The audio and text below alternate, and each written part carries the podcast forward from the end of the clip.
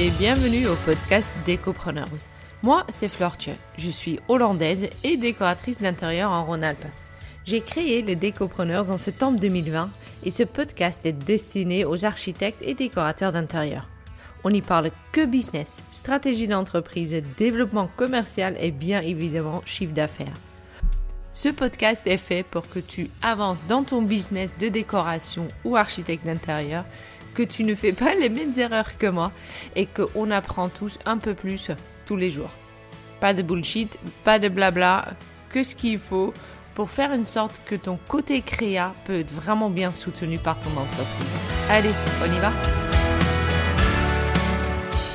Mon invitée aujourd'hui, elle m'impressionne. Elle est architecte d'intérieur à Lyon sous son propre nom, Tiffany Fayeul.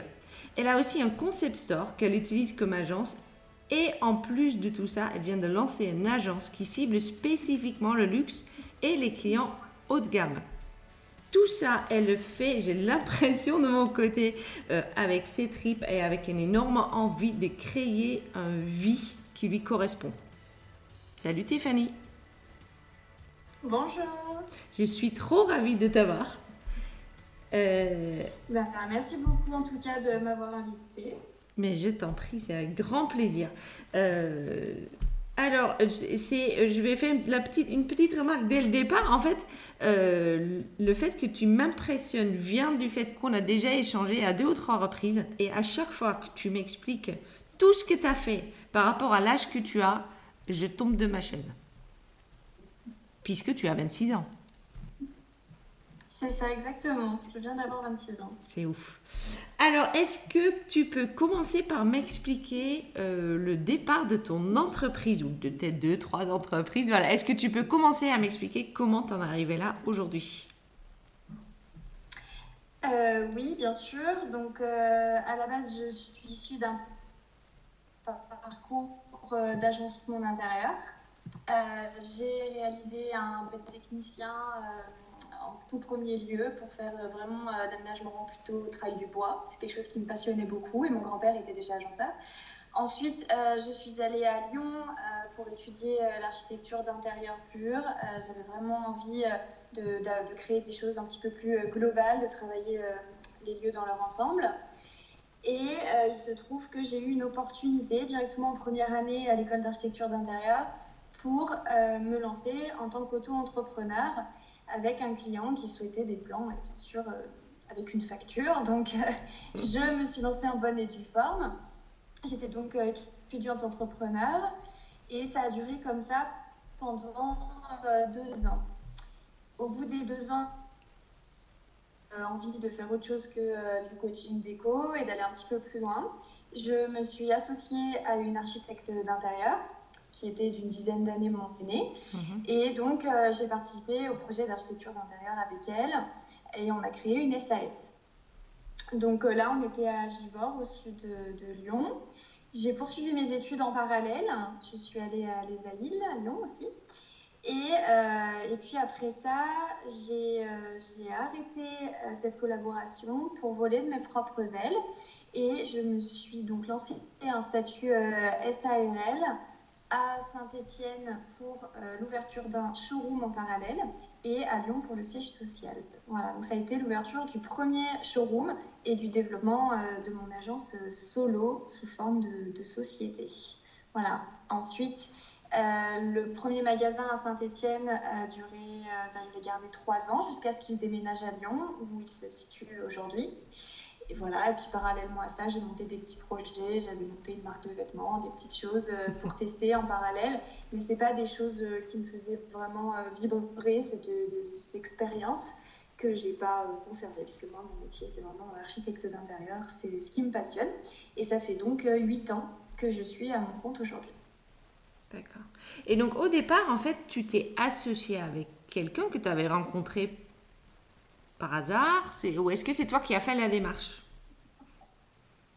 Euh, Non, pas du tout. C'est euh, quelqu'un que j'avais euh, rencontré lors de conférences qu'on réalisait pour la plateforme House, mhm. qu'on connaît bien, je pense. et du coup, voilà, on donnait des conférences pour eux au moment où ils se lançaient un petit peu en France, au territoire français. C'était plus implanté en Angleterre. puisque siège était, il me semble, là-bas. Et ils cherchaient des, architectes d'intérieur pour, pour témoigner et expérimenter un peu leur plateforme. Et il se trouve qu'on s'est rencontrés de, de, cette manière-là. Mhm. Et de fil en aiguille, on avait des, des envies de développement. Euh, est-ce que tu peux dire que se mettre comme ça en collaboration, en association, ça t'a apporté sûrement euh, plein de choses. De toutes ces choses-là, lesquelles sont encore très importantes aujourd'hui dans ton entreprise? Alors déjà par rapport à mon âge, ça m'a beaucoup aidé parce que remis dans le contexte, euh, je me suis associée, j'avais 19-20 ans. Donc mmh. pour me lancer dans le retail, notamment, qui est complémentaire à mon activité, c'était quand même euh, hyper important euh, pour moi d'avoir un appui, d'avoir euh, quelqu'un avec qui partager ce, chemin-là. Bien sûr. Et puis, ça, a été, ça a été vraiment une source d'enrichissement pour moi de travailler aussi avec quelqu'un de plus expérimenté, évidemment. notamment, c'est là que j'ai commencé à développer mes méthodes de, paiement, à me protéger juridiquement, etc. C'est des choses qui euh, étant très jeune et auto-entrepreneur euh, à ce moment-là, m'était un petit peu inconnu et que j'ai découvert euh, comme ça. C'est chouette. Et donc là, tu te lances à Lyon. Comment tu as fait? Parce qu'à un moment ou à un autre, tu as quand même trouvé tes premiers clients. Comment ça s'est passé? Alors, les premiers clients, j'ai quand même eu beaucoup de chance parce que je faisais beaucoup de réseaux et bon, la chance, ça se bouscule évidemment. Mais je faisais beaucoup de réseaux. Euh, j'étais assez présente sur Internet euh, aussi. Mhm.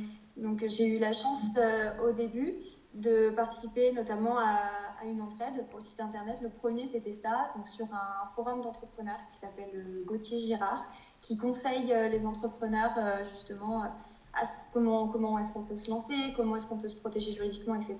Super. Et sur cette plateforme-là, j'ai rencontré un jeune homme qui se lançait auto-entrepreneur et qui était très jeune lui aussi, et qui euh, était créateur de sites web. Et du coup, d'un commun accord, moi j'avais euh, un client euh, qui travaillait, qui représentait une très grande marque de haute couture.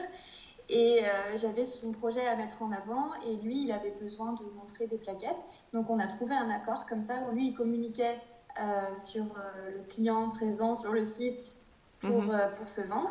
Et où moi, j'avais un site internet à l'époque que je n'avais pas payé du coup. C'est très... Moi, j'ai fait pareil. Je pense que c'est génial de, de, pouvoir faire un échange de, de bons procédés, on va dire. Euh, pour, euh, pour, pour, pour, le coup, pour avoir un site internet professionnel. Dans ton cas. Exactement. Et puis, euh, les réseaux sociaux, évidemment. Il y a LinkedIn qui m'a beaucoup aidé mhm. aussi, puisque à chaque fois que je publie, même aujourd'hui, j'ai 4 à 5 demandes de devis par publication et je publie à peu près une fois par mois avec une communauté d'à peu près 9-10 000 personnes. C'est vrai que quand on publie, euh, le nombre de vues, il est, il est variable entre 8500 euh, et une trentaine de milliers de vues. Mhm. Donc ça permet de toucher un public euh, extrêmement large. Ça, c'est aujourd'hui, ça c'est quelque chose forcément que tu as travaillé. Tu l'as travaillé consciemment parce que j'imagine que la première fois que tu as posté sur LinkedIn, tu n'as pas eu 30 000 vues, j'ai envie de dire. Pour ne pas décourager la terre entière là. Non, pas du tout. En fait, euh, justement, je pense que ça se fait sur le temps et j'ai eu euh, la chance de, faire pas mal de choses, de, des associations. J'ai présidé plusieurs associations, j'ai beaucoup de réseaux, beaucoup de, soirées avec euh, tout un tas de gens. Et du coup, j'ai étoffé mon réseau, mais je pense que si j'avais un conseil à donner, c'est de commencer très jeune. Et quand je prends des stagiaires en troisième ou en seconde, je leur dis créez votre LinkedIn maintenant. Mm. C'est le seul réseau où on ne vous reprochera pas d'avoir plein d'inconnus en amis, entre guillemets. C'est clair. Euh, puisque c'est et du coup, euh, je pense que l'erreur à pas commettre, c'est de ne pas essayer de séduire un public averti, c'est-à-dire de ne pas publier euh, tel que nous, on ressentirait la publication en tant que professionnel. On ne publie pas pour que les confrères et les consoeurs trouvent notre travail formidable, on publie pour des clients en fait. Et la différence, elle est très importante parce que euh, là où nous, on va mettre l'accent sur des détails qui nous paraissent importants, le client va plutôt regarder un aspect esthétique et, global. Il ne veut pas des explications euh, très pointues. Mm. voilà. L'idée, c'est de l'inviter à participer. Et forcément, on est quand même sur les réseaux Donc, si on n'invite pas la personne à interagir, notre poste va tomber dans les oubliettes, forcément. Et puis, encore une fois, moi, mon réseau, je l'ai composé de si on va sur mon, sur mon compte, il est composé beaucoup de personnes du corps médical, des personnes des milieux politiques, voilà, des, clients potentiels. J'ai pas forcément cherché à avoir un maximum de contacts décorateurs. Décorateurs, bien sûr. Parce que de toute façon, euh, je, euh, quand on communique, c'est plutôt pour obtenir des demandes de, de, vie que de faire des copines. Exactement, mais la problématique, c'est que quand on veut justement avoir beaucoup de vues, c'est beaucoup plus facile inconsciemment de s'adresser aux confrères et aux consoeurs parce qu'ils vont interagir plus facilement. Ils vont plus facilement être intéressés, poser des questions euh, plus, relatives à la à la réalisation, en fait. Donc, par facilité, c'est parfois un peu tentant de s'adresser indirectement aux collègues parce qu'ils vont interagir, ils vont liker, ils vont mm. envoyer des messages, donc euh, c'est super. Mais en réalité, il vaut mieux avoir un inconnu qui commente une fois que 20 collègues archi qui commentent. Bien parce qu'au final, euh, voilà, mm, mm, pas des clients potentiels. Tu as bien défini, toi, ton client euh, ciblé potentiel?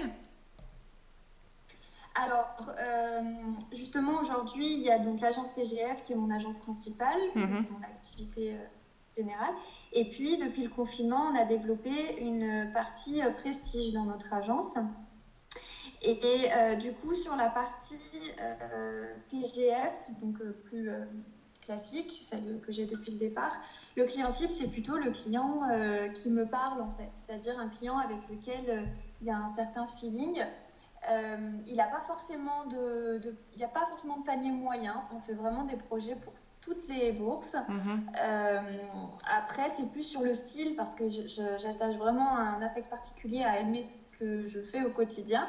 Et euh, si le projet me plaît, au-delà de sa rentabilité, vraiment, ça va être ça. Le client type de TGF, c'est un client qui souhaite un intérieur que, que, je, ressens, que je ressens bien.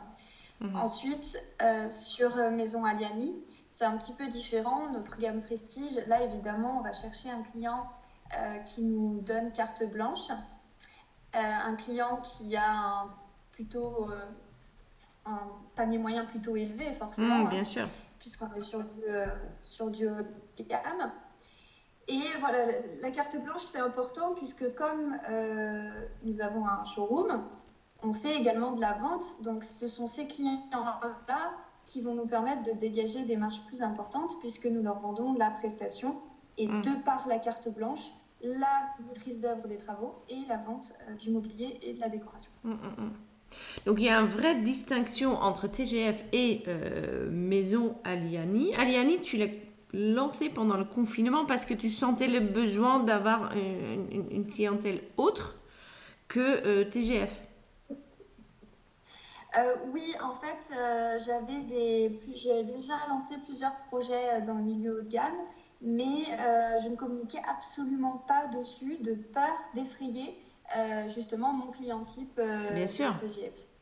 Et, et, du coup, au bout d'un moment, je me suis dit que c'était un petit peu dommage. Et puis, l'agence s'est développée.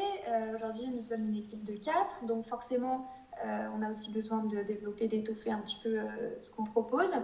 Euh, j'ai notamment un de mes collègues qui s'occupe des projets Aliani avec moi et qui lui est beaucoup plus minimaliste, beaucoup plus proche du style de ces clients-là, de manière générale. Mhm. Et donc, c'était vraiment l'opportunité de, développer dans ce sens-là et de pouvoir mettre en avant tous ces beaux projets qu'on nous confie, mais qui n'ont strictement rien à voir avec TGF, la rénovation de sièges sociaux, la, mm. la rénovation de châteaux, euh, voilà, des choses un peu différentes. Du coup, quand tu. Parce que là, tu dis que vous êtes quatre dans l'agence TGF et Maison Aliani, ça se, ça se trouve quand même mm, au même endroit. Comment. Parce que tu dis. Moi et mon collègue, nous sommes sur euh, des projets comment toi tu organises justement euh, le, quotidien de dire j'ai des personnes qui travaillent avec moi, toi tu gardes quand même un œil sur tous les projets. Comment ça s'organise? Alors, en fait, euh, l'organisation, elle est assez simple. On travaille en binôme. Donc les binômes, ce sont toujours moi plus un de mes collègues. Mhm. Et du coup, ça permet à nos clients de toujours avoir un interlocuteur malgré les éventuels congés à la maladie, l'absence ou autre. Et à la fois de ne pas avoir à communiquer selon la problématique avec des interlocuteurs différents à chaque fois. Au niveau de la répartition des tâches, à l'agence, en fonction de la personne qui est la plus compétente ou la plus disponible à ce moment-là, euh, le binôme peut décider de demander à, nos autres collègues de euh, réaliser une autre tâche. Mais globalement, c'est toujours euh, deux par deux en fonction de la compétence principale qui est requise sur le projet. par exemple, une de mes collaboratrices est spécialisée en aménagement mobilier sur mesure. Donc, sur des projets d'aménagement commerciaux, forcément, mm. elle sera plus inclin à, à répondre à la demande. D'accord. Ok. Du coup, tu veilles quand même euh, beaucoup au, fait de garder cette patte de TGF dans tous ces projets-là? Euh, Oui, sur les projets TGF, vraiment, je pense que c'est important euh, d'avoir cette marque-là, cette identité-là. déjà parce qu'on est sur des clients plus ciblés. Maison Aliani, on l'a implanté en Haute-Savoie, donc mhm. en centre d'affaires, on l'a domicilié là-bas parce qu'on avait plus de clients euh, là-bas. Et on est un peu inconnu au bataillon, c'est-à-dire qu'on travaille sur des projets euh, aussi bien euh, à Toulon actuellement mhm. que des projets à Paris sur cette partie-là. Par contre, sur TGF, on a une clientèle qui est relativement basée en Rhône-Alpes et les clients s'identifient un peu à notre style. C'est tout à fait assumé je sais qu'il est possible de penser que euh, voilà, c'est un peu de la facilité, qu'on mm. duplique certains éléments dans nos projets, mais c'est également une marque un peu de confiance pour nos clients. Qui, du coup, quand ils s'engagent avec nous, n'ont pas de mauvaises surprises sur, euh, sur cette partie-là, sur la partie créative. On s'adapte à leurs demandes, on mm-hmm. adapte par rapport à leur univers, mais il y a quand même cette identité de départ. Bien sûr, et c'est maintenant aussi pour ça qu'ils t'appellent, finalement. Exactement, tout à fait. Et on espère créer une identité pour euh, Aliani euh, rapidement. On commence déjà à avoir quelques axes euh, en place et qui reviennent régulièrement. Donc on est aux prémices un petit peu d'une identité là, je crois. C'est bien. C'est important pour toi de justement, effectivement, développer une, une identité propre à chaque agence j'imagine. Est-ce que toi aussi, parce que je sais, pour j'ai l'impression, en tout cas pour TGF, c'est plutôt toi le, visage et l'image. Euh, déjà, de un, comment tu présentes le fait au client que vous êtes en binôme et que c'est pas que toi, euh, entre guillemets. Et est-ce que pour Maison Aliani, est-ce que tu as envie d'être aussi le visage de, de cette maison-là ou est-ce que là, tu prends un peu plus de recul? Alors, euh, sur euh, TGF, euh, j'explique toujours en fait aux clients qu'on travaille en binôme, mais c'est vrai que globalement, je suis plutôt très très présente. TGF, c'est mon bébé, je, je, le chéris précieusement et j'ai tendance à toujours être un petit peu présente. Sur Maison Aliani, pas du tout. Je suis assez détachée par rapport à ça.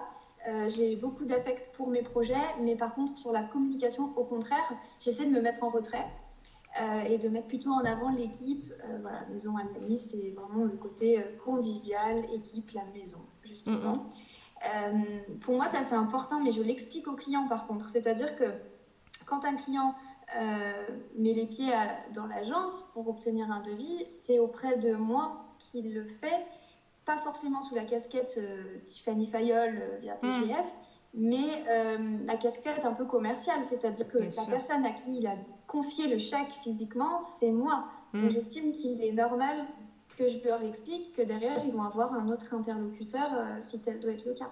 Bien sûr, bien sûr. Donc c'est bien réfléchi tout ça. On essaye.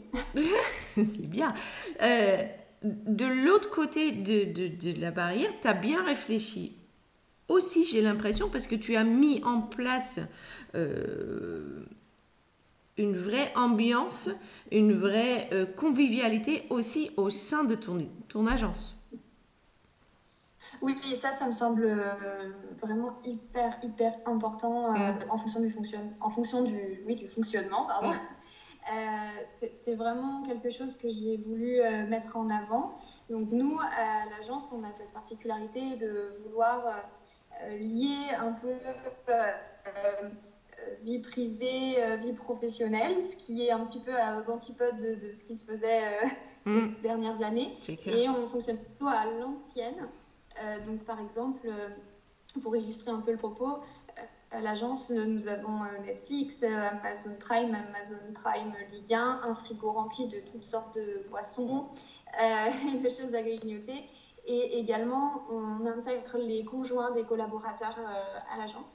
Donc, il n'est pas rare, il est même plutôt très fréquent, de manière hebdomadaire, plusieurs fois par semaine, que les conjoints des collaborateurs viennent à l'agence en fin de journée et qu'on puisse boire un verre tous ensemble des amis de mes collègues qui viennent le midi manger avec nous, partager euh, un repas, une pizza. Voilà, et pour moi c'est hyper, hyper important. On est dans des métiers où il n'y a pas d'horaire euh, vraiment euh, fixe, donc je compte aussi sur eux quand il y a une urgence. Mm-hmm. Ils peuvent ils peuvent également compter sur moi, mais c'est important que les personnes qui vivent avec eux soient intégrées, parce que c'est des métiers passion. Mhm. Et du coup, forcément, ça prend beaucoup de temps, on le sait, ça stresse, ça empiète un peu mhm. sur la vie privée, et c'est pour moi primordial que les conjoints comprennent ce qu'on vit, et qu'ils apprennent un peu à appréhender notre monde. Oui, oui, et ça crée en fait une ambiance de envie de travail qui va forcément se traduire à encore plus d'investissement, de passion, d'idées, etc. C'est donnant-donnant. Je veux dire que ce que tu fais est quand même, euh, d'un côté, oui, ils sont effectivement euh, invités dans votre bulle, j'ai envie de dire, mais ça crée aussi une, cohésion qui, qui, est, euh, qui doit être très motivant. Oui, la cohésion d'équipe, c'est hyper important. Bah, le mois dernier, on, a fait plein d'activités ensemble sur une journée travaillée, rémunérée. On a fait du bowling, euh, on a fait tout un tas de choses, on fait des sorties, on est parti à Paris, à Maison et, Maison et Objets, on est tous partis, euh, on est tous partis faire le salon. Euh, pour moi, c'est hyper, hyper important et ça se ressent dans le travail, les clients le ressentent et ils ont vraiment plus confiance, je pense, de voir qu'ils ont une équipe unique, qui communique, mm. qui, voilà, qui est autour du projet et également dehors. C'est un indice de confiance important. Excellent, je pense qu'on va tous venir postuler. Euh, moi, en tout cas, tu vas me voir arriver. Euh, alors, euh, je veux bien revenir un peu sur le fait qu'effectivement, ces deux types d'agences, donc tu as effectivement TGF et Maison Aliani, forcément, il y a une différence, on a parlé de différence de style, il y a une petite différence de gestion aussi, et puis je suis assez sûre qu'il y a une différence aussi dans euh, tes devis sur, les deux, sur les deux agences. Est-ce que tu peux commencer par m'expliquer un devis que tu pourrais faire pour TGF alors, pour TGF, c'est euh, assez simple le fonctionnement. En fait, on va ajouter euh, trois choses. Donc, la première chose, c'est un forfait euh, nouveau client, assez basique. C'est des frais de papeterie, de gestion administrative et comptable. Donc, ce forfait-là, il est fixe. Nouveau client, du projet, c'est 230 euros hors taxe. Donc, petit forfait. Mhm. Ensuite, on a un tarif qui est calculé en fonction du nombre de mètres carrés. Donc, on multiplie le nombre de mètres carrés fois un certain prix qui est différent selon si c'est un projet de décoration d'intérieur, d'architecture d'intérieur ou des pièces techniques, mhm. cuisine, dressing, salle de bain. Donc on multiplie le nombre de mètres carrés par 29 euros si c'est de la mhm. déco, 39 euros si c'est de l'archi d'intérieur, 49 euros si ce sont des pièces techniques. Ensuite, on ajoute une troisième et dernière chose qui est le nombre d'espaces pris en charge. C'est-à-dire que forcément, si on est sur euh, un seul plateau de, 100 mètres carrés euh, pour faire une grande pièce euh, open space, on va avoir quatre visuels. Si c'est quatre pièces de 50 mètres carrés, on va en avoir 16. Donc là, pour différencier ces pièces-là et du coup ne pas facturer les salles de bain, les WC, les petites pièces en mètres carrés, on ajoute un forfait qui est selon la taille de la pièce de 110 euros, 220 euros ou 330 euros, tout en hors taxe. Donc quand on ajoute 230 euros plus le prix au mètre carré, 29, mhm. 39 ou 49, et le prix par pièce, 110, 210 ou 310, on a le prix hors taxe de la prestation TGF auquel on ajoute les éventuels frais de déplacement. Super. Pour Aliani, c'est un petit peu différent on est sur des projets d'envergure, on est sur des projets plus conséquents en études, puisqu'on va chercher des fournisseurs un petit peu plus alors, on va personnaliser, personnaliser tous les produits, il y aura beaucoup plus d'aménagement sur mesure, des matériaux beaucoup plus Bien sûr. Et forcément, le budget ne sera pas le même, donc le temps de mm. recherche non plus.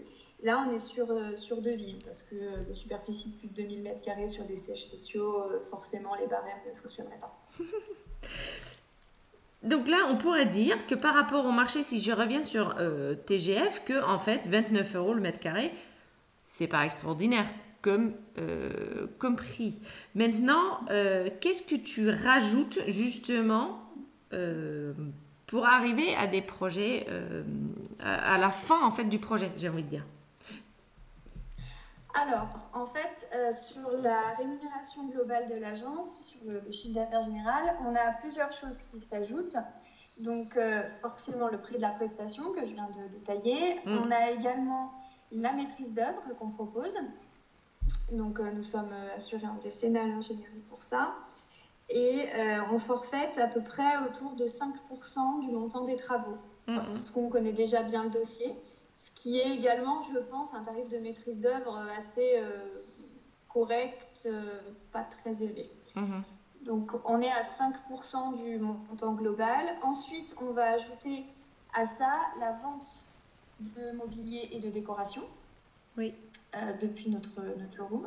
Donc on va vendre tout ce qui est canapé, luminaires, tapis, etc. sur lesquels, comme n'importe quel autre magasin, on, réalise également une marge. Mhm. L'avantage, c'est que du coup, on n'a pas de frais euh, de vendeuse euh, ou autre, puisque c'est nous qui assurons la tenue du showroom. Et du coup, forcément, on peut permettre à nos clients d'obtenir des remises. Donc, c'est un peu gagnant-gagnant. Ensuite, on a également la vente de matériaux. Donc, la vente de matériaux, il y a deux volets. La vente pour les gros projets aux sociétés partenaires, qui ne sont pas obligés d'acheter chez nous. Mhm. Mais globalement, ils le font parce que s'il y a un problème de stock, par exemple, bah, forcément, euh, l'architecte ou l'œuvre, nous en l'occurrence, on râlera beaucoup moins si c'est de notre fait, et mm. surtout parce que justement, on, stocke et on leur fait des remises professionnelles.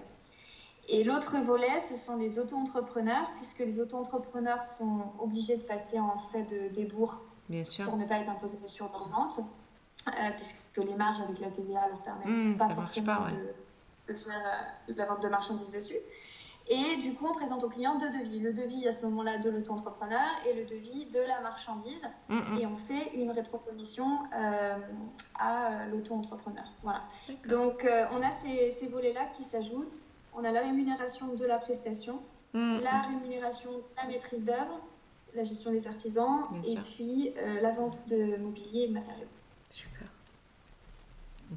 en fait, tu as trois tiroirs de, de chiffre d'affaires qui vont faire qu'à la fin d'un projet, tu as effectivement un somme global euh, qui, euh, qui est là pour justement côté agence. Cette phrase, elle n'est pas extraordinaire, ce que je viens de dire. Mais c'est.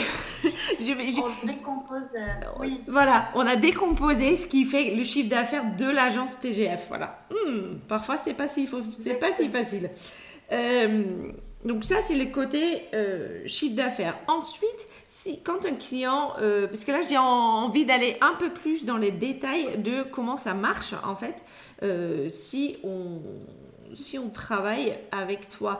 Comment ça se passe à partir du moment qu'un client... Est-ce que tu as mis en place puisque tu as quatre collaborateurs, tu as sûrement un certain nombre de chantiers par an. Est-ce que tu as mis en place un processus bien spécifique pour que tout roule ou tout se déroule d'une certaine façon? Euh, oui, bien sûr. Alors, on a un fonctionnement qui n'a rien d'original, je pense, mais le premier rendez-vous, euh, le premier rendez-vous déjà sur, euh, sur TGF, pour moi, c'était important qu'il ne soit pas payant. Mhm. alors là, ça se discute, mais le premier rendez-vous, nous, on ne le fait pas payer parce que j'aime m'octroyer ce luxe de pouvoir refuser le client si ça ne marche pas. Euh, voilà, ou si le cahier des charges n'est pas cohérent. C'est pour ça que j'ai d'abord une longue conversation téléphonique avec eux pour pas faire ce premier rendez-vous pour rien, leur hmm. donner un estimatif budgétaire puisque mes tarifs sont assez simples et clairs, et ensuite prendre rendez-vous. à partir de là, euh, s'ils signent, ils doivent me remettre le devis signé évidemment, avec les conditions générales de vente, et deux chèques de 50% d'acompte. C'est-à-dire qu'ils me donnent 100% du paiement à la signature. Là aussi, on pourrait en discuter. Euh, en l'occurrence, pour moi, c'est juste euh, essentiel qu'on fasse 50-50. On ne se connaît pas, ni eux, ni moi. Il n'y a aucune raison qu'il en soit autrement, de mon point de vue. Et je prends les deux chèques parce qu'on vend, euh, on vend bah, de l'intellect, on vend de. Mmh. C'est pas palpable, on vend de l'idée. Donc forcément, c'est une sécurité. Voilà. Donc tant que je n'ai pas les deux chèques, mmh. conditions générales de vente et de vie on ne commence pas. Ensuite, on a une première phase esquisse on va proposer simplement des, euh, des aménagements et une tendance générale. On présente toutes nos phases de projet, on les présente de manière physique maintenant. On a expérimenté, tatillonné un peu les deux. Et ça me semble vraiment beaucoup plus facile à gérer en faisant déplacer les clients pour plusieurs raisons. La première, c'est que euh, quand ils se déplacent, ils prennent de leur temps. C'est-à-dire qu'ils s'octroient un moment dans leur planning pour nous. Mhm. Et on leur explique bien que les modifications, ils doivent nous les demander dans un mail. Ils ont un nombre de jours après le rendez-vous pour nous l'envoyer. Et ça leur évite aussi de, de faire trop d'allers-retours par mail. Mhm. C'est-à-dire que quand on fait les présentations en physique, en présentiel, il faut qu'ils se déplacent, qu'ils viennent, qu'ils se garent, qu'ils prennent du temps sur leur temps libre. Ça limite un petit peu. Est-ce que, excuse-moi, juste, est-ce qu'à ce moment-là, pour dire effectivement, euh, ils, doivent me faire un retour par mail, est-ce que tu leur remets quelque chose à la fin de ce rendez-vous? Pour qu'ils puissent se commémorer ce que. Euh, tu vois? Bien sûr. Moi, je fonctionne très, je suis très papier, très à l'ancienne. Mm. Donc, euh, je leur remets le dossier imprimé et je leur l'envoie également par email pour qu'ils puissent l'envoyer aussi. Super. Mais on leur, on leur donne une version papier, bien sûr. Ok. Donc, on a cette phase d'esquisse. Ensuite, on a un avant-projet un peu plus complet avec les 3D, etc. À l'issue de cette phase-là, on leur propose un estimatif budgétaire. Donc, on fait chiffrer aux artisans avec lesquels on travaille le projet, on ne fait aucun estimatif euh, nous-mêmes, hmm. si ce n'est verbal, euh, voilà comme ça, mais l'estimatif est vraiment réalisé par les artisans eux-mêmes.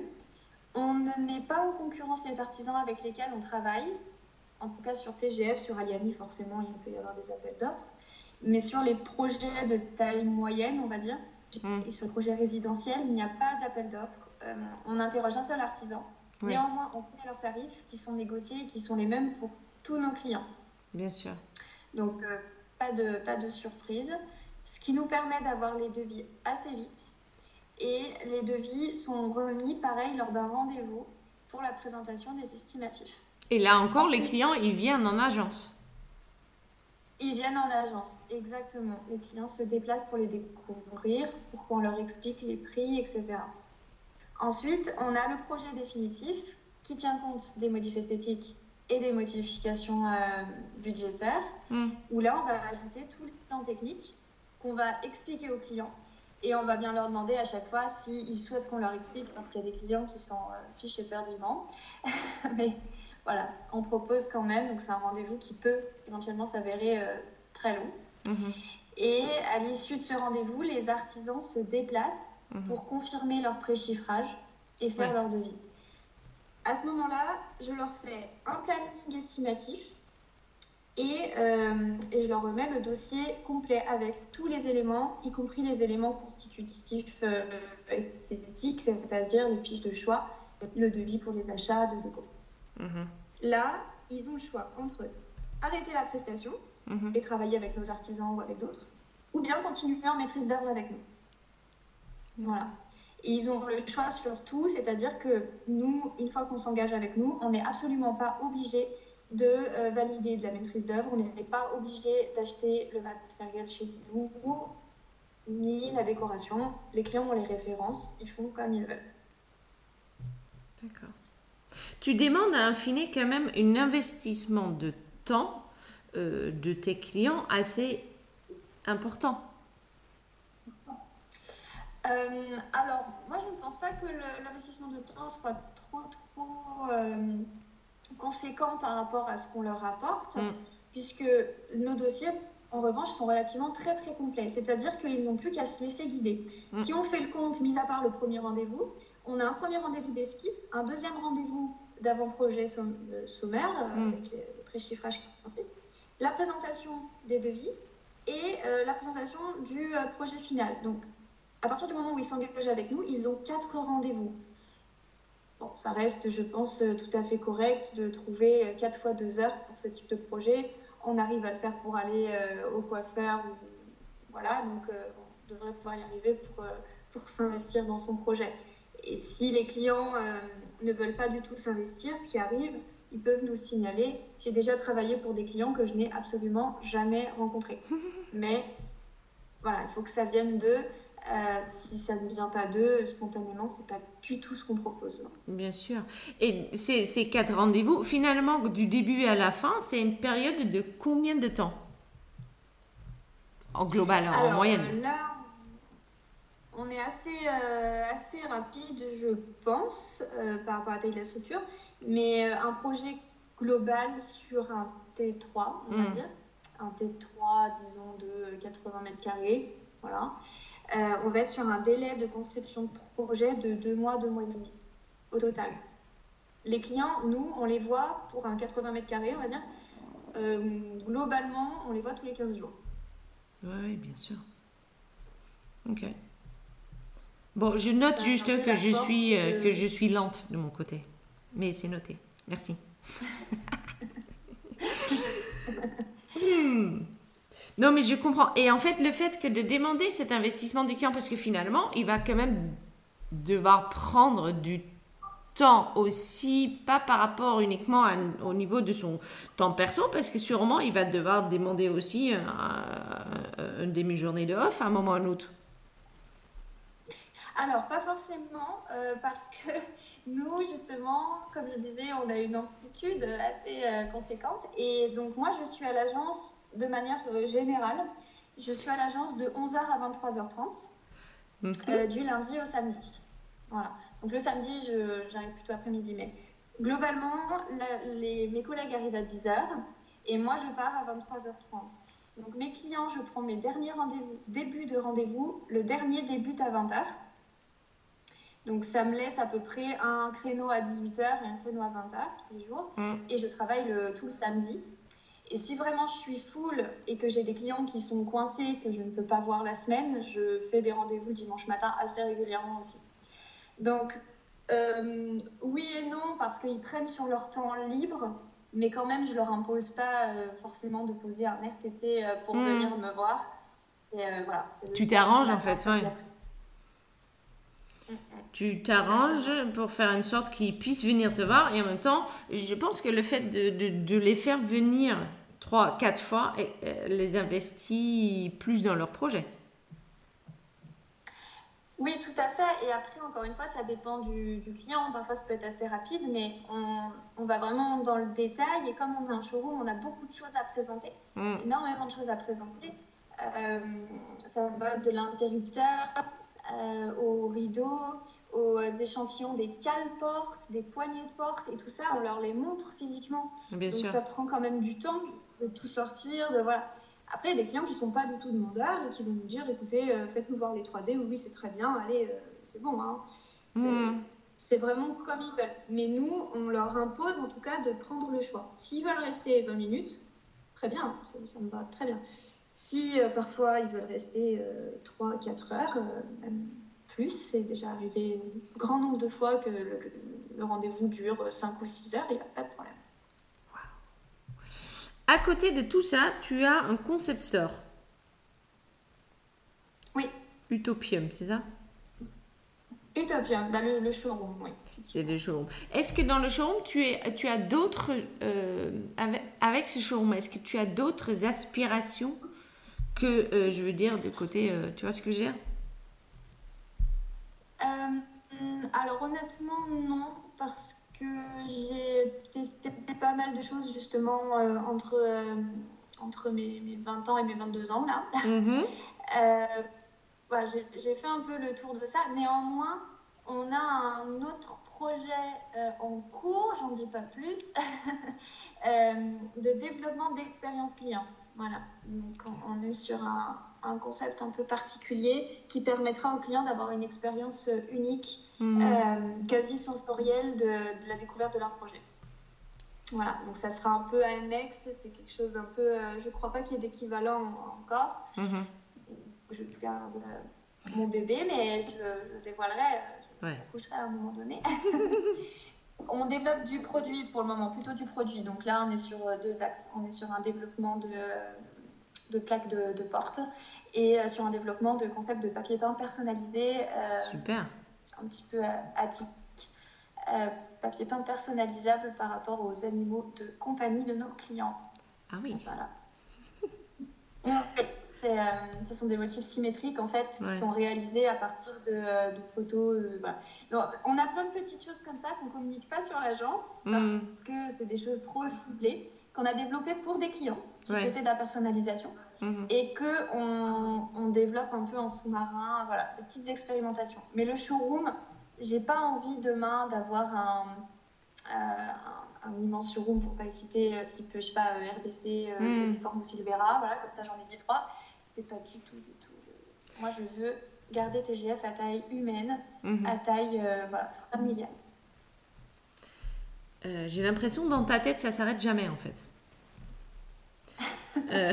non, non, bah, il y a beaucoup de projets qui, qui, tournent en même temps, mais, mais encore une fois, il y en a peut-être aller sur trois idées, on essaie de les mener à bien. sur les trois idées, il y en a peut-être une qu'on va conserver au long terme, ce qui mhm. fait qu'au final, on en a quand même pas mal mais, euh, mais qu'on teste euh, beaucoup, de, beaucoup de choses, énormément de choses.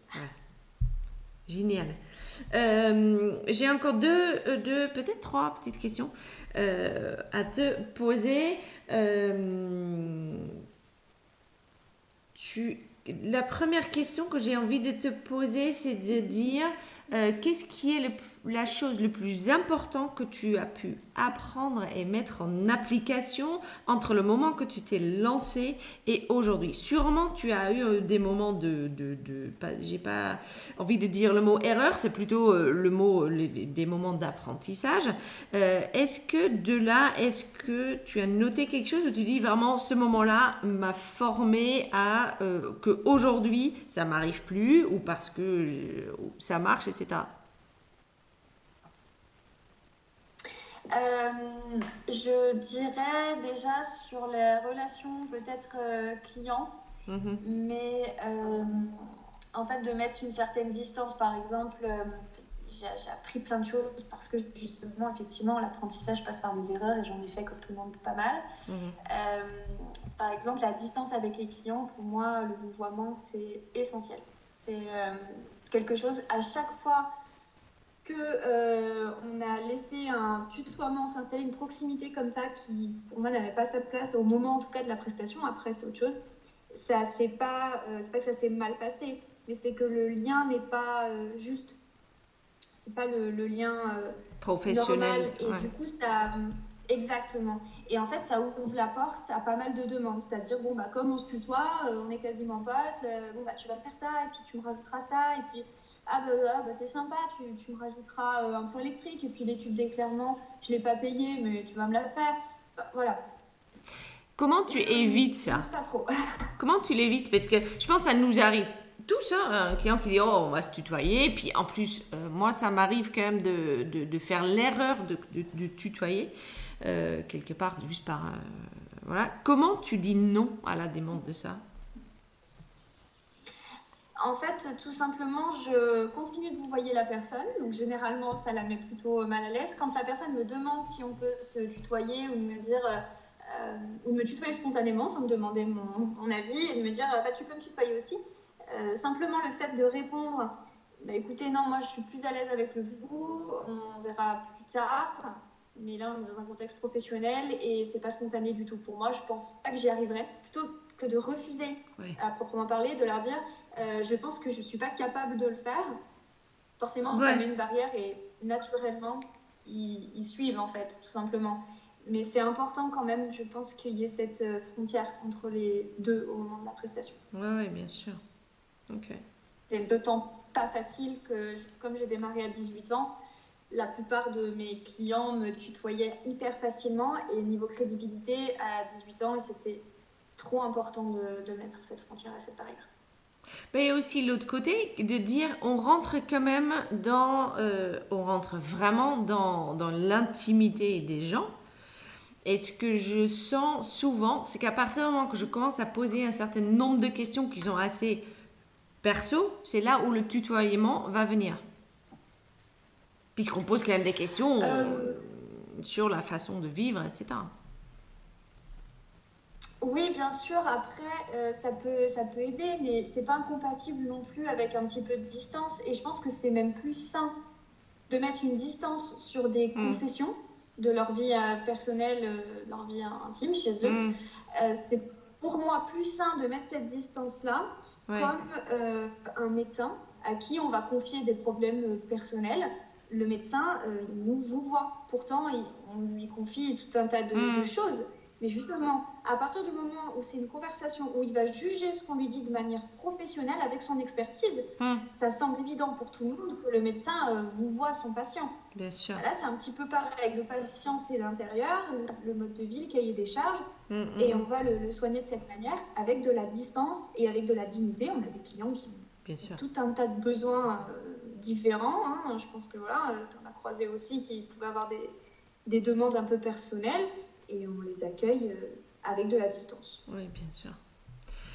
Euh, j'avais encore une autre question. Toi, euh, tes clients, ils viennent principalement. Est-ce que toi, tu sais d'où viennent tes clients principalement? Voilà. Tu as une idée de ça? Tu suis ça? Oui. Euh, depuis quelques années, euh, oui, bah, le bouche-oreille, en fait, euh, énormément de bouche-oreille, je pense que c'est une évidence dans les métiers de service, où forcément, au bout d'un certain nombre d'années, l'idée fait son chemin.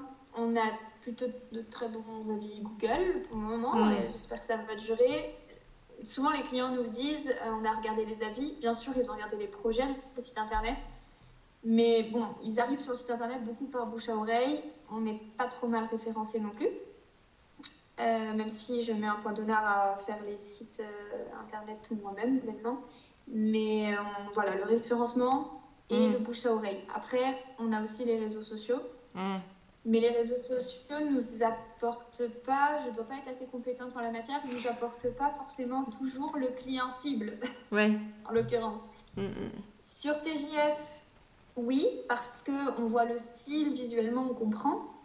Mais d'un point de vue budgétaire, sur Instagram, on croise encore beaucoup de personnes, notamment Instagram ou Facebook, beaucoup de personnes qui euh, regardent beaucoup la télé et qui pensent donc que euh, des travaux coûtent euh, encore 3000 euros pour refaire une maison complète. Ouais. voilà. Donc, on connaît tous un peu cette problématique je mets plutôt en avant le site internet à Google, du coup, mm. et le bouche à oreille. Le bouche à oreille, tu fais quelque chose pour l'entretenir? Euh, Alors, le bouche à oreille, on envoie euh, des cartes de vœux. Je pense que ça peut contribuer à, en tout cas, ne pas se faire oublier. Mhm. Euh, on a aussi en fait, le bouche à oreille, c'est notre travail qui, donne envie de nous recommander. Après, les gens nous oublient avec les années un petit peu, c'est normal. Mais également, dans nos conditions générales de vente, il est indiqué qu'on communique à nos clients les parutions avec leurs projets, si tant est qu'on soit au courant. Et du coup, ça permet aussi de garder un lien. C'est-à-dire hmm. que quand il y a une publication, on leur fait un mail très succinct pour leur envoyer le lien euh, qui dirige vers le magazine ou le site internet euh, qui parle de leur projet ça leur permet de les valoriser, d'avoir cette petite fierté, de se dire, j'ai un projet de magazine, et puis euh, nous de garder un petit peu le contact. Un peu le lien, oui. Parce que le bouche à oreille, euh, soyons honnêtes, c'est quand même la meilleure façon d'obtenir euh, des prospects. Ils viennent, ils viennent d'une façon près, beaucoup plus près, on va dire. Oui.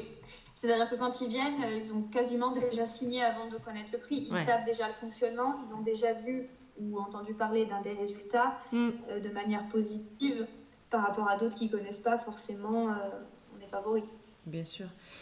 Tes prix, toi, tu les, tu les, tu les mets sur Internet ou pas? Non, les prix ne sont pas sur Internet. Alors sur Aliani, sur Maison Aliani, nous allons les mettre. Mhm. mais nous n'allons pas les mettre sous forme de, de prix à calculer soi-même puisque c'est vraiment personnalisé. Ce qu'on va faire et qui est en cours, c'est d'indiquer sur les publications des photos des projets ce qu'a coûté l'étude de chaque projet. Bien sûr. Voilà. Euh, pour TJF, on ne les publie pas, mais euh, enfin, voilà, on fait l'estimation par téléphone en 5 minutes. Euh, en 5 minutes, on donne un peu une fourchette de prix.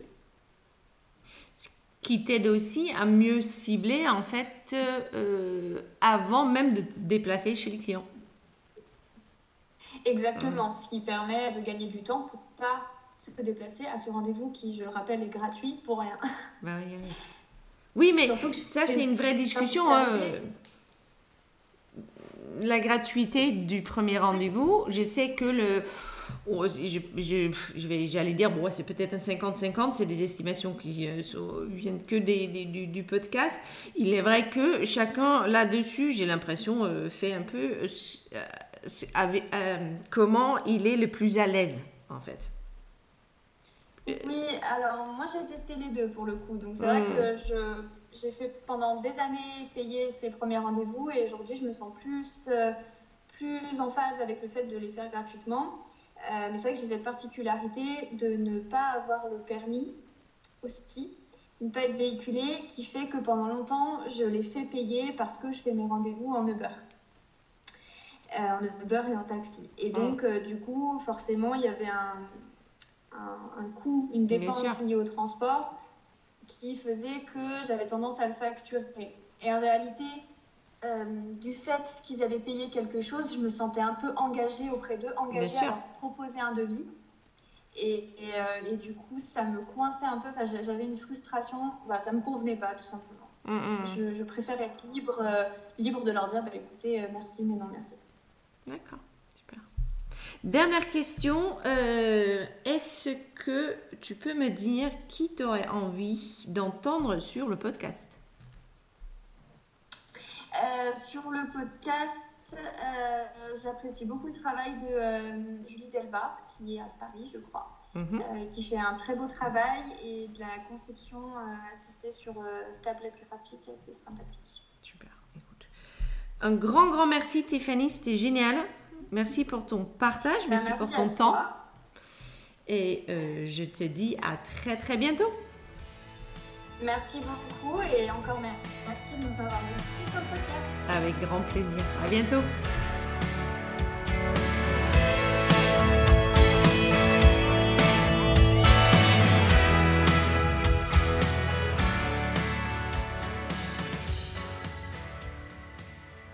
Alors, un grand merci à Tiffany. Waouh, je vais essayer de faire une petite synthèse de euh, tout ce qu'on s'est dit. Euh, voilà, euh, une agence depuis 10 ans, elle n'arrête jamais de réfléchir aux prochaines étapes. Donc aujourd'hui, on a TGF, on a l'agence de prestige Maison Aliani et puis on a le concept store qu'elle utilise aussi pour euh, justement euh, appuyer ses projets. On a parlé de beaucoup de choses. La première chose duquel on a parlé, c'est euh, sa façon d'utiliser LinkedIn, où elle fait bien la différence entre le discours que tu peux avoir avec un collègue et le discours que tu peux avoir vis-à-vis -vis de ton client.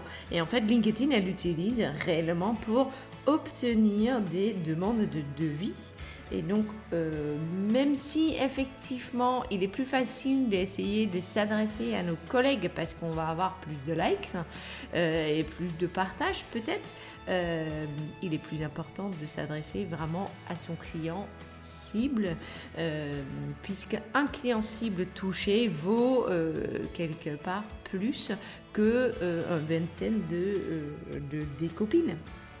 Voilà. Après, on a parlé de euh, sa façon de faire ses devis. Je trouvais ça extrêmement euh, intéressant.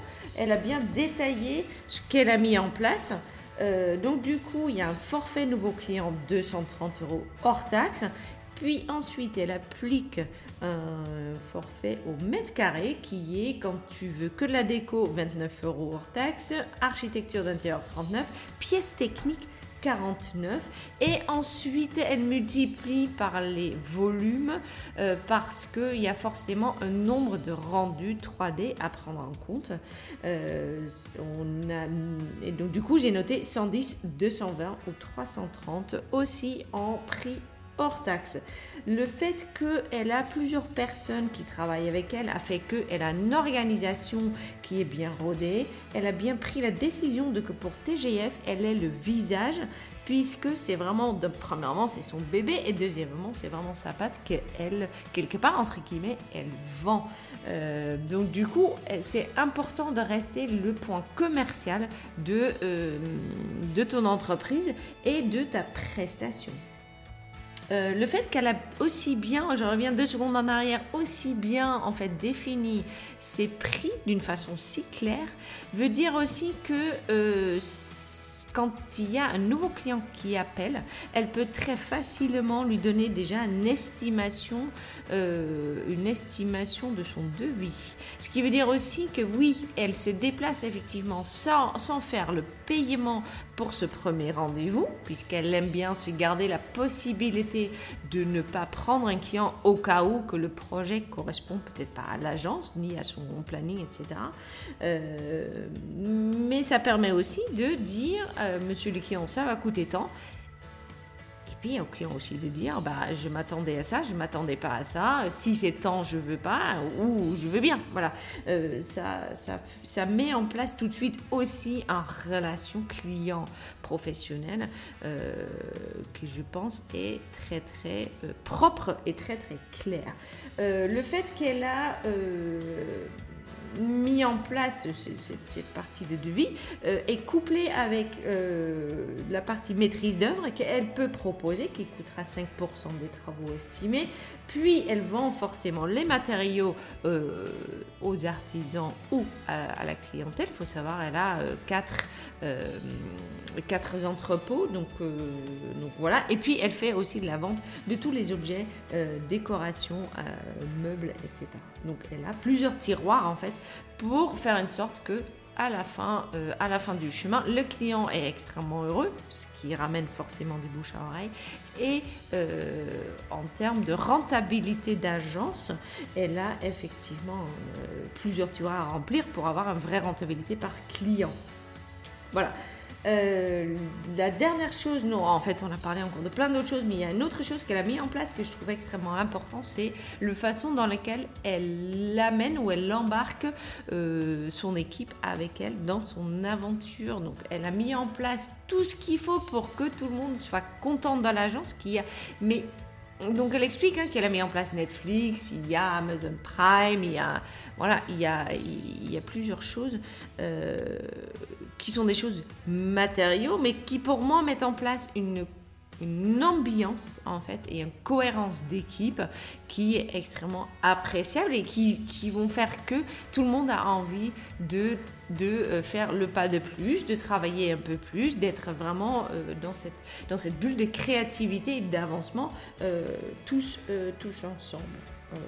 voilà. donc ça pour moi c'est vraiment les trois choses très importantes pour avancer, euh, ce qu'elle fait en fait pour, pour avancer. Et puis entre-temps, effectivement, comme je le dis à la fin, euh, je pense que son cerveau n'arrête jamais, mais elle prend quand même soin, euh, de, choisir les idées qui viennent euh, ça, c'est une remarque qui est un peu plus perso, j'ai envie de dire, parce que moi, je sais pour ma part, côté entrepreneuriat, il y a, quand on est dedans, on a toujours des idées. Sauf que pas tous les déjà, pas toutes les idées sont bonnes.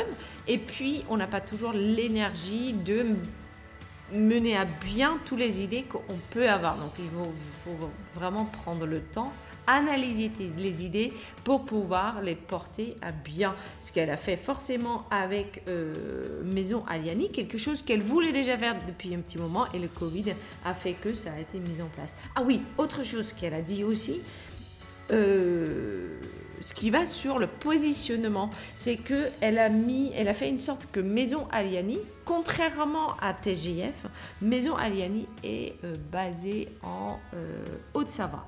Euh, avant de dire ouais, mais non, mais bon, c'est loin, etc. Il y a des solutions pour ça. Par exemple, moi j'ai deux agences. Est-ce que réellement je me rends dans deux agences? Pas du tout. Euh, moi j'ai une agence en Nord-Isère, euh, parce que là aussi il y a mes bureaux et surtout ma maison.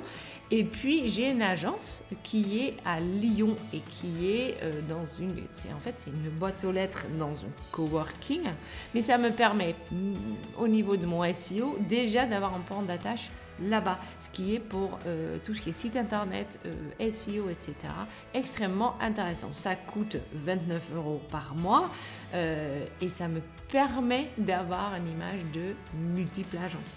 Pareil, ce qu'elle fait avec Maison Aliani, elle a envie de s'implanter dans une région qui est propice en fait à des, à des projets euh, d'autres, de, des projets haut de gamme. Et donc du coup, elle a mis effectivement l'adresse de l'agence là-bas. Ça, c'est vraiment à la portée de tout le monde. Ensuite, il y a vraiment la partie communication à faire sur ce côté-là pour qu'effectivement ça fonctionne. Voilà.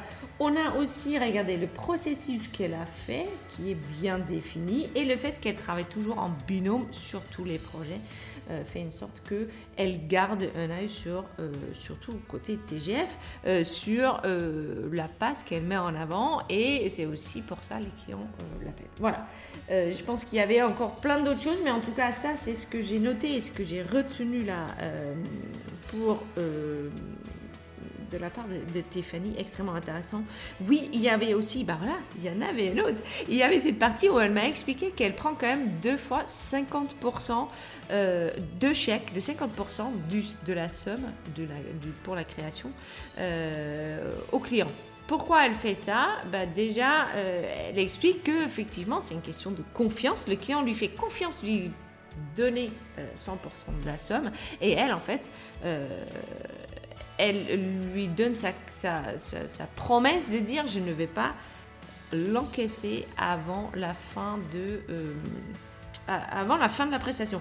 Qu'est-ce que ça fait? Ça veut dire que pour moi, le client est complètement investi et euh, a effectivement cette confiance réelle à donner. Et puis deuxièmement, si jamais il y a un problème pendant en fait la période de la création. Ça peut être n'importe quoi. Ça peut être un dispute, ça peut être une divorce, ça peut être euh, une, entreprise qui finalement décide de, de ne plus euh, vouloir aller de l'avant, etc., euh, etc.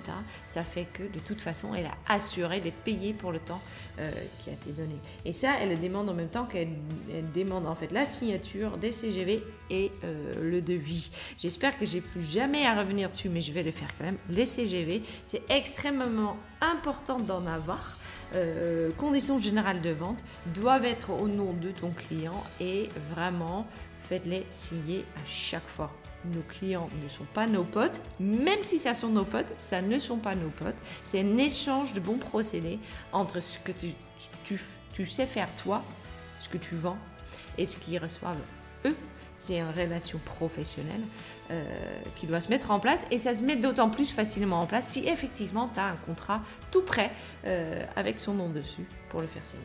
Voilà, ça c'était ma minute de CGV. Un grand merci à tout le monde qui a écouté. Euh, j'ai envie de faire un spécial dédicace à l'UFDI aujourd'hui puisque je viens de revenir des déco-sessions à Lille. UFDI, ils organisent tous les ans en fait une sortie cohésion UFDI, on va dire, où en fait on se trouve à une centaine de, décorateurs et architectes intérieurs dans une région de France et euh, où on discute, on, boit un petit peu, on danse, on s'amuse, euh, on visite des choses extrêmement intéressantes, etc.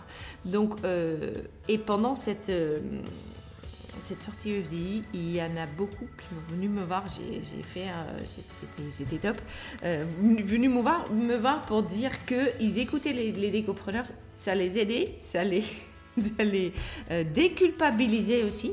Euh, si je peux faire ça, je suis ravie de le faire. Merci d'être venu me voir. Je sais que j'ai un peu de mal parfois à accepter vos compliments parce que euh, dire merci, il faut que je le travaille. mais du fond du cœur, génial. Ça m'a reboosté pour la suite et voilà, je vous embrasse les filles. Maintenant, merci à tout le monde d'écouter le podcast. Si vous avez des idées, des envies, etc., n'hésitez pas. Si vous avez des idées pour des lives, parce que ça fait euh, de temps en temps, fais, je fais des lives et je, parle de, sujets spécifiques, euh, n'hésitez encore une fois pas m'envoyer un petit message. Euh, rejoignez-nous sur Instagram, euh, décopreneurs underscore business underscore podcast ou sur décopreneurs.com. Les podcasts s'écoutent sur tous les, supports de podcast, Spotify, Deezer, Apple, Google Podcast, etc. Euh, tu peux t'abonner via ces réseaux-là. Et puis, il me reste juste à te souhaiter une excellente journée. À très bientôt. Salut